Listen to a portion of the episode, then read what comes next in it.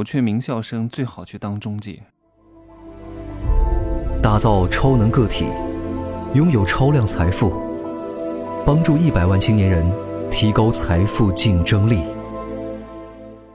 Hello，大家好，我是真奇学长。哈，最近呢，我都是在大量的看房子，因为我已经过了资产累积的阶段。但是我发现周边还是有很多穷人的。哎呀，我真觉得很多人就是驴子拉屎外面光，看似很光鲜，看似好像挺有钱。一个一个都没钱啊！最近找我借钱的人真的太多了，但是 我不会借的哈。借钱就是借出一个仇人。别人问我真奇学长能不能帮我一个忙，借我五千块钱，我说不可以啊。第一句话，第二句话拒绝扶贫，就这两句话，我不会讲太多了。所以现在工作很难找啊，这个世界上的大学生太多了。哎呀，我是去过台湾很多次，在台湾啊。上大学是一件很容易的事情，几乎是一个人，他就是大学生。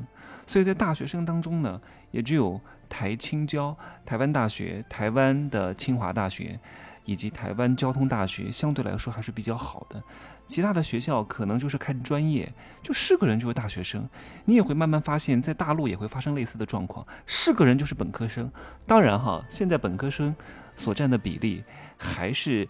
呃，对于中国的总人口来讲还是比较少的，但是你不要这样看，你不能把那些老少边穷啊，那些留守儿童都算进去，因为大家听我节目的人相对来说都是生活在城市里边，哪怕你是五线城市的，所以本科生已经不值钱了。而这个时候，你不能再陷入内卷化，什么考研究生、上名校生，我说了，大学生都是通识教育。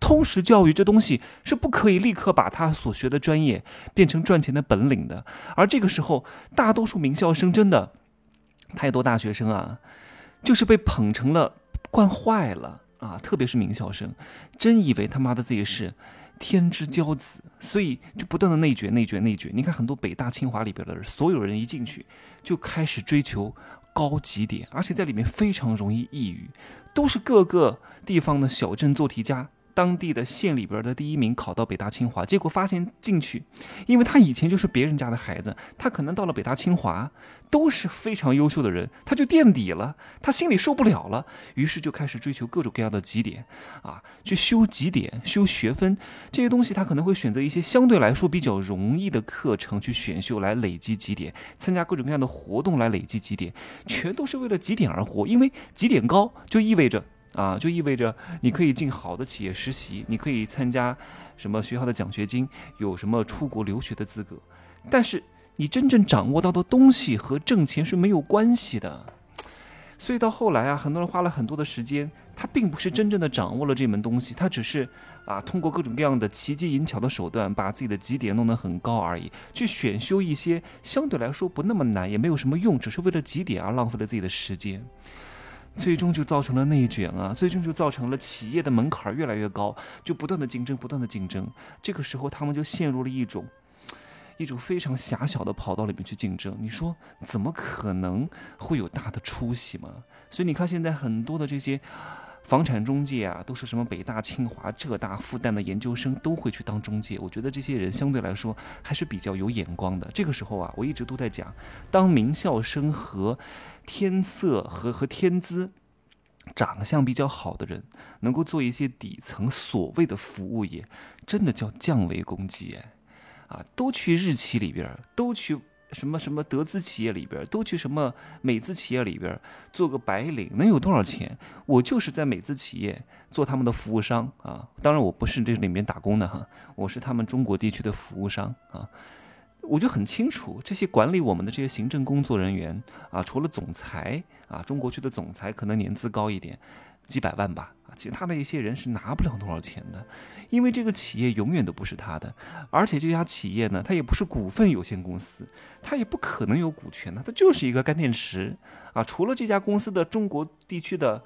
啊，前三名的什么总裁、副总裁之类的钱稍微多一点，其他人真没太多钱的，顶多就是福利好一点而已啊。五星级酒店、商务舱，可是这有什么用呢？这都是一种拴住人的手段而已啊。这些人还真以为天天……哎呀，不讲了，这个话题我讲过很多遍。我希望各位能够好好的去做中介，别等到你年老色衰了啊！别，你看很多中年人啊。特别是三十五岁以后的，都去干保险了，都去干直销了啊？为什么？为什么？为什么？为什么？为什么？没办法了呀！啊，死到临头了呀，找不到工作了呀！啊，技能也没提升啊，年龄也大了呀，那没办法了呀！啊，公司不要他了呀，那他就去干保险了呗。结果那个时候干保险是被迫的，何必呢？你还不如早一点去干啊，早一点吃尽人生的各种各样的苦难。啊，忍忍受各种各样的冷眼，不然你由高往低走，你的心态会受不了的啊！你到二三十五岁之后，你之前是某个外企的所谓的总监，一下子去干保险了，你心理落差有多大呀？何必到那个时候呢？早点面对啊，迟点面对不如早点面对，赶紧去干这个房产中介，我真的觉得挺好的。各位，为什么？为什么？为什么？你要知道哈。首先，这个行业还是被大多数人，我经常讲，大家走的羊康庄大道走的人多了，就变成羊肠小道啊。你现在去干这个房产中介，各位，这是一个非常综合的岗位啊。首先，如果你长得比较漂亮啊，而且呢，你又是高学历、高颜值的人才，去干这种东西，你去卖豪宅，你想想看，你切住套的人，万一他是没结婚的啊？万一他是什么钻石王老五，稍微提点提点你，你接触的圈层就不一样了呀！啊，人家跟你有的聊。如果你是一个很 low 的中介，那富人顶多只是把你当做一个服务生而已，不会真正的关切你的。如果你能够跟这个富人聊一些你这个专业之内的见识啊，你对什么人文科技、地理啊，对经济趋势、对房价的判断啊，对整个城市资源的看法，哇，那个人会对你刮目相看。你是有机会接触到顶级圈层的。各位，有很多我的听众听了我讲了之后，立刻去。北京利兹行啊，你们都听说过吗？是北京专门卖豪宅的，他过去当了。哎呀，我说太好了，太好了！我说等你们挣到一百万，过来请我吃饭哈，因为高人指点真的很重要，高人点一点，往前走一大步。首先你的圈层就对了。如果这个时候你能够和其他的中介，因为大多数中介说实话都是一些低学历的人。都是一些好像找不到工作的一些呃二三流的进城务工人员，而这个时候你比他们的优势要大很多，你知道吗？你这种高学历的人才在这个行业当中凤毛麟角，拔得头筹，而且而且买房选房啊这种东西。你要懂经济，要懂城市发展。你如果真的能够找一个好的老师，当然啊，如果你的店长很牛逼，很牛逼，他也是很懂的。但是大多数的店长，说实话也不是特别懂啊，就是想尽办法去。成交挣个中介费而已，但如果你能够真的通过这个行业去把整个国家的经济政策以及城市的发展以及周边的资源摸得很清的话，你会是一个非常值钱的人才，你就不仅仅是一个中介了。中介这个之后，这个时候它只是你去获得这些资源的一个门槛和媒介和一个契机而已，最终通过这个。你想想看，你懂得选房子，你懂得，你还知道有哪些优质房源。首先你自己赚到一些工资之后，你就知道，嗯，你可以去买这个，你就获得了优先上车的机会呀。你知道信息有多值钱吗？当然，当这个中介是很辛苦的，没有底薪啊。你看那些链家平台没有底薪，有些底薪就给八百块，象征性的给一给。每天早上从早上九十点工作到晚上十一二点，没有周末，没有休息。可是你年轻的时候不拼，你什么时候拼？你你你就一人吃饱全家不饿，你这个时候不拼，什么时候拼？多跑一跑，多看一看。各位，你要想买房，你如果自己不亲眼去认真看两百套房，你都不具备。真正淘二手房的资格，一手房你可以随便看哈，地段好，差不多就可以买。我说的是一二线、一线城市的核心地段哈。那二手房真的是有很多的坑，有朝向各种各样的问题，哪些楼层不能买啊？什么一楼不带花园的绝对不能买啊，顶楼的复式的不带电梯的绝对不能买，都要去参考。你千万别觉得一楼这种天生不带花园的，天生就打了八五折，所以你要换算清楚。包括哇，我我今天还有个姐姐。太傻了，在北京良乡大学城那儿买一个公寓，一百八十万。我说傻子。哎呀，我说你这个钱啊，首先你这个公寓是不可能卖得出去的。我也买了一个公寓，但这个公寓我是没有想着卖的，因为总价也很便宜，几十万块钱而已。那留给我父母以后来成都啊，我家亲戚过来可能长期在这边啊，就住在住在那儿就行了，或者出租一下，或者当做办公场所，当做一个工作室都没有任何问题。我从来没有想着卖的。但是他在北京良乡大学城这么远的地方去买了一个公寓，你想想看哈，良乡大学城进城要。一个半小时坐地铁，开车得两个小时，是你跟别人讲你是做生意的，你跟别人讲你住在良乡，你立刻档次就跌了很多啊！别人可不管你住的是什么房子，你住在良乡，除非你住顶级豪宅别墅。可是北京的豪宅别墅都在顺义呀，都在顺义和大兴，相对来说比较多啊。像明星都住在顺义的那些别墅区，我去过哇，真的富丽堂皇，特别好。我说你住在这个良乡大学城，你这个税费啊，你叫你这个房子。买来四百万啊，哪怕涨到一千万，你如果去把它卖了，二这种二手公寓的税费可能要将近占你获得利润的百分之六十，你懂吗？而且不会有人买的，你懂吗？你太浪费钱了，你也卖不掉啊！而且十年贷款你要还多少钱？十年贷款按照普通的商贷利率来算的话，你得多还百分之六七十啊！我算的还只是基于利率去算的，我还没有算你的资金成本。哎呀，太傻了，卖也卖不掉，租在那放着，还要还贷款。然后之前他为什么买这个公寓呢？他之前在燕郊买了一套房子。哎呀，我说你，我说你不学习吗？哎呀，靠近北京就是北京啊，啊，香河也靠近北京就是北京啊。你看燕郊那边的房产中介全都关门了。各位，衡量一个地方的二手房能不能买，你就看你要看什么？你要懂得观测啊，有没有各种各样的中介？如果连中介都没有，连链家都没有。那这这里的二手房就不能买，说明它是不存在这些二手房交易的市场的，懂吗？很多旅游地产看似一手房销售特别好的，哎呀，这个真的很值钱哈。我我讲到这就讲了，其实这应该是收费课的，而且收的挺贵的哈。有些旅游风景区，什么文旅地产，什么旅游地产，看似一手房的交易特别的凶凶猛，结果没有中介。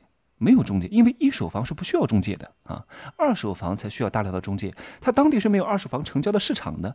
你看似很热闹，看似很多人买，看似抢购一空，这些东西很多都是假象，你得懂得分析，好吗？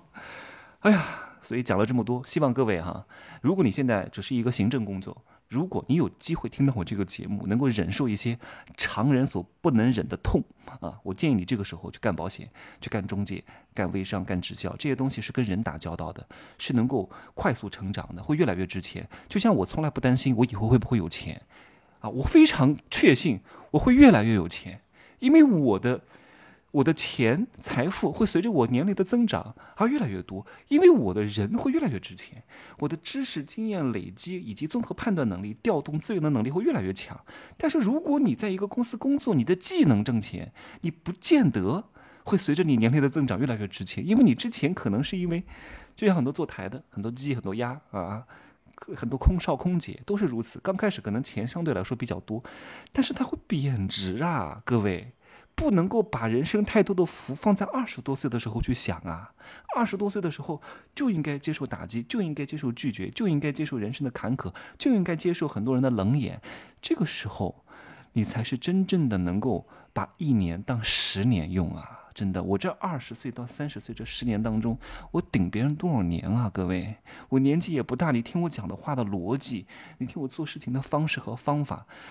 真的得秒杀我大多数和我同样姿色、同样学历，我也算是一个比较好的大学毕业的。可是我真的看不上他们，因为他们，我周边很多这些电视台的主持人，真的到四十岁了才开始明白要转型啊！你以为他当电视台当主持人就可以成名成腕，一个月拿多少钱吗？拿不了多少钱的。我告诉各位，很多话还不能讲啊，还还因为他在公司在单位工作啊。所以很多副业还不能做，因为他受制于单位，他他这一生活得很憋屈啊，也没有什么名，因为他那个时候的。真正出名的可能都四十多岁的，最早一波二十世纪初的时候当电视台主持人的，可能真的在当地有些名气，靠着这个名气来苟延残喘，挣到一些钱还可以。我知道有些省台的这种当年成名的那些主持人，一年也是能够挣个几百万的，但一个台几百个主持人就那一两个人，其他的都没有什么钱的啊，真的没什么钱，不要把他们看得太高，好吧？所以啊，听我节目的名校生。哎呀，估计听我节目的名校生不多啊，有几个啊，哥伦比亚大学的，然后 UCLA 的，但是真的普遍来说还是不多的，因为他们估计听我讲，他们立刻会看不起我。哎，他们他们学习的逻辑是什么？你知道吗？你这个人，你也不是博士啊，你也不是九八五，你也不是中国的名校，你凭什么来教我？他们会有这样的心态。他们说：“哎，你讲的这东西太接地气了，不行，我必须要学一些高屋建瓴的，我必须要学习一些数据，学习一些理论知识，我必须要听得特别无比专业。可是那东西不挣钱，真的。所以他们我的受众很少有这样的人啊，他们也估计不喜欢听我讲，因为他们在这里，在我这里得不到认同，懂吗？我不会表扬他们的，我也不会说他们有多牛逼的，所以他们在这里找不到认同感，找不到存在感。哎呀，所以他们就不愿意跟我交流。人呐，他妈的贱呐！好吧，各位哈，去当中介，去和人打交道啊，去和人打交道，未来的 AI，未来的人工智能才很难替代你啊！如果你不和人打交道，做一些数据性的整理的工作，以后淘汰的就是你，好吗？我这个话摆在这里，你要听就听，不听就算啊！名师指路啊，学习学的不是结果。学的是思维，要靠行动去改变你的结果。你不做，我听再多也没有用，好吗？那你就听相声，你不要听我讲，听郭德纲挺好的，看娱乐节目更开心啊，还不要思考的啊，天天奶头乐啊，天天吃个爆米花，看个电影，多开心啊，对不对？按个摩啊，吃点西瓜，哇，人生特别爽，爽爽爽，就这样讲吧哈，可以加我的微信。真奇学长的拼音首字母加一二三零，备注喜马拉雅。对了哈，如果你是做中介的，如果你是做什么销售的，如果你是什么英语老师，什么各种各样的老师，你一定要来上我的社群课，因为你原来就有资源，你会很好的弄的，这些资源可以立刻变现，而且会让你本来的这个销售变得更加顺畅。好吧，就这样讲哈，再见。